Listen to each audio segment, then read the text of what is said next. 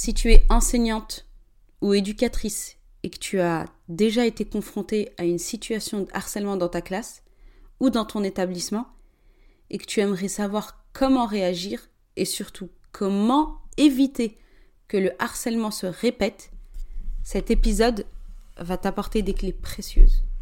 Bienvenue sur Renseigner, c'est pas sorcier, le podcast qui aide les enseignants à exercer leur métier avec passion et sérénité.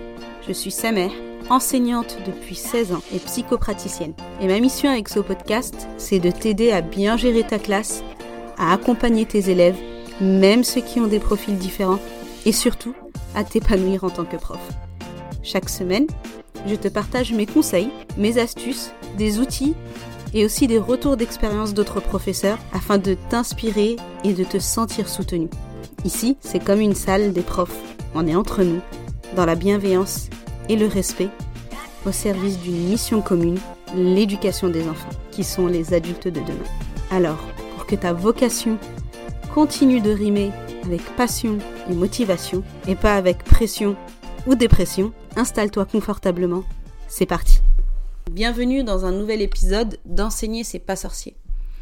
Aujourd'hui, on va aborder un sujet délicat, mais un sujet essentiel, qui est le harcèlement à l'école. En tant qu'enseignant, notre responsabilité va bien au-delà de l'enseignement académique. On est aussi des gardiens de la sécurité émotionnelle et sociale de nos élèves. Sécurité qui parfois est mise à mal par les comportements de certains élèves envers d'autres, et ça crée des situations qui peuvent être dramatiques, comme on l'a vu dans l'actualité ces derniers mois. C'est pour ça que cet épisode me tenait particulièrement à cœur, parce qu'on va voir ensemble les différentes formes de harcèlement. On va voir comment les identifier et surtout comment y réagir efficacement pour un environnement d'apprentissage sûr et bienveillant. Le harcèlement scolaire, c'est un problème sérieux et malheureusement répandu partout, dans tous les milieux sociaux, que ce soit des établissements privés comme publics. Donc déjà, c'est important d'avoir en tête que ça peut arriver dans n'importe quel milieu scolaire. En France, selon une étude du ministère de l'Éducation nationale, 10% des élèves déclarent avoir été victimes de harcèlement au moins une fois par semaine. Et près de 700 000 élèves déclarent avoir été victimes de harcèlement sur une année scolaire. Ça, ce sont les élèves qui ont déclaré. Ces chiffres, ils sont alarmants. Et moi, personnellement, ça me brise le cœur. Et ça montre l'importance, en tant qu'enseignante, de comprendre les différentes formes d'harcèlement pour mieux les prévenir. Alors le harcèlement, il peut revêtir plusieurs formes, physique, verbal, social ou en ligne. Il peut être direct, mais aussi indirect. Et il peut être perpétré par un ou plusieurs élèves. Ces agissements, ils vont avoir des conséquences graves sur la santé mentale, émotionnelle et même physique des élèves. Donc en tant qu'enseignant, il est crucial de pouvoir identifier ces comportements, même les plus subtils, pour les traiter rapidement et efficacement. Le harcèlement, il peut provoquer chez les victimes des conséquences telles que l'anxiété, la dépression, la baisse de l'estime de soi, des troubles de sommeil, et ça entrave la réussite scolaire et leur épanouissement personnel. Et dans les cas les plus graves, on l'a vu, ça peut pousser des élèves à mettre fin à leur vie. Donc c'est vraiment important de retenir que le harcèlement, c'est pas uniquement des moqueries, des injures, surtout à notre époque, c'est beaucoup de harcèlement en ligne. Et là, c'est vrai qu'en tant qu'enseignante, on se sent un peu démuni parce qu'on ne peut pas tout le temps surveiller les activités en ligne, surtout de nos élèves, en dehors d'ateliers numériques en classe par exemple. Mais il va exister quand même des signes qui vont permettre de repérer si un élève est victime de harcèlement sous toutes ses formes. Souvent, les signes de l'harcèlement sont subtils et ils peuvent passer inaperçus. Les changements de comportement, la réticence à aller à l'école, la baisse des résultats scolaires, les marques physiques, la réticence à participer en classe, ou encore des plaintes récurrentes sont des signaux d'alarme à prendre au sérieux. En tant qu'enseignant, il va être primordial d'être attentif à ces signes et de créer un espace où les élèves se sentent en confiance pour partager leurs préoccupations. C'est particulièrement délicat quand il s'agit de harcèlement en ligne et c'est pour ça que je voulais insister sur ce point-là. Les plateformes numériques, elles offrent un espace où le harcèlement peut se produire hors de notre vue. Alors comment on peut repérer ces signes qui sont parfois subtils mais qui sont destructeurs? D'abord, comme je viens de le dire, mais je le répète parce que c'est important, il faut prêter attention aux changements de comportement chez tes élèves.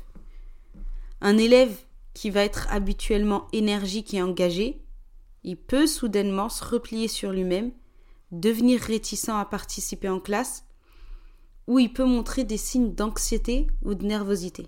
Le harcèlement en ligne peut aussi se manifester par une diminution soudaine de la performance scolaire. Des notes qui baissent sans explication apparente, des retards fréquents dans la remise de devoirs pourraient être des signes que quelque chose ne va pas. Soyez attentifs aux interactions sociales en ligne de vos élèves. Le changement dans leurs relations virtuelles, telles que la suppression soudaine de contacts, l'utilisation excessive ou minimale des médias sociaux, ou le retrait des groupes en ligne, ça peut être des indicateurs de problèmes relationnels. La peur de parler ou d'exprimer des préoccupations peut être un signe de harcèlement aussi. Les élèves qui sont réticents à aborder des sujets personnels ou qui deviennent évasifs quand on les questionne sur leur activité en ligne pourraient avoir des expériences troublantes à partager. Maintenant qu'on a vu les signes à repérer, on va voir comment concrètement, en tant qu'enseignante, tu peux agir face au harcèlement parce que ton rôle, il est crucial. Quand nous sommes témoins ou informés d'un cas de harcèlement, il est impératif d'agir avec diligence et empathie. En tant qu'enseignante, ton intervention peut jouer un rôle crucial dans la vie de tes élèves. La première étape, c'est de prendre toute allégation de harcèlement au sérieux. Tu vas créer un espace sûr où les élèves se sentent entendus et soutenu lorsqu'il signale des incidents de harcèlement. Respecte la confidentialité des élèves impliqués et assure-toi de les rassurer quant aux mesures prises pour résoudre la situation. Quand tu identifies un cas de harcèlement, la première chose à faire, c'est de contacter les parties concernées, y compris les élèves qui sont impliqués et leurs parents, pour discuter des faits et des mesures à prendre. Et évidemment de prévenir le chef de ton établissement pour voir ensemble quel plan d'action vous allez mettre en place au niveau de l'école. Je te conseille de te documenter pour chaque étape du processus, que ce soit une confidence faite par un élève, une discussion avec les parents, des signes que tu as remarqués ou autre chose. Les situations de harcèlement sont vraiment délicates, donc je te conseille d'être vraiment dans une posture d'écoute active et médiatrice. Donne à chaque élève l'opportunité de s'exprimer et de partager son point de vue. Tu peux offrir ton soutien émotionnel, tu peux encourager un dialogue constructif entre les parties impliquées. Essaye de ne pas porter de jugement hâtif et de te concentrer sur la résolution de la situation. En parallèle, comme je te l'ai dit, il est important de collaborer avec le reste de l'équipe pédagogique pour que tu élabores des protocoles de prévention du harcèlement et pour garantir une réponse adéquate à ces situations. Des programmes de sensibilisation et des ateliers sur le respect, la tolérance, l'inclusion, ça va contribuer à créer une culture scolaire positive et sécuritaire. C'est dans ta classe, en réalité, qu'il faut faire encore plus attention et encourager la bienveillance, la diversité et la compréhension mutuelle. Tu peux le faire au travers d'activités qui vont renforcer la cohésion de groupe et qui vont favoriser l'empathie parmi tes élèves. Enfin, je te conseille de suivre de près les progrès réalisés, de t'assurer que les mesures prises sont efficaces et que les élèves impliqués dans l'incident reçoivent le soutien nécessaire. Rappelle-leur que tu es disponible pour parler avec eux. Encore une fois, c'est aussi ton rôle de créer un environnement scolaire sécurisé et positif pour tous les élèves. Un espace où chaque enfant va se sentir respecté, va se sentir valorisé et va se sentir soutenu. Et pour t'aider dans cette mission, un outil va réellement te faciliter la vie. C'est le MBTI.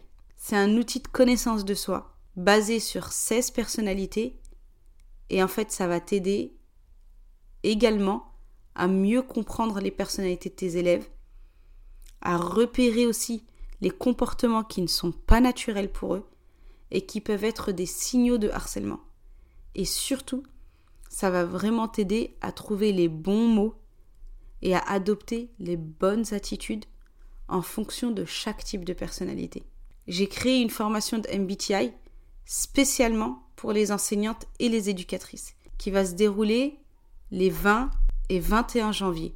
Donc si tu veux cette année te sentir plus confiante pour affronter tous les défis de ta vie d'enseignante, je t'encourage vraiment à t'inscrire. Tu retrouveras toutes les informations dans la description de cet épisode. Et si tu as la moindre question, n'hésite surtout pas à m'écrire sur Instagram. À bientôt!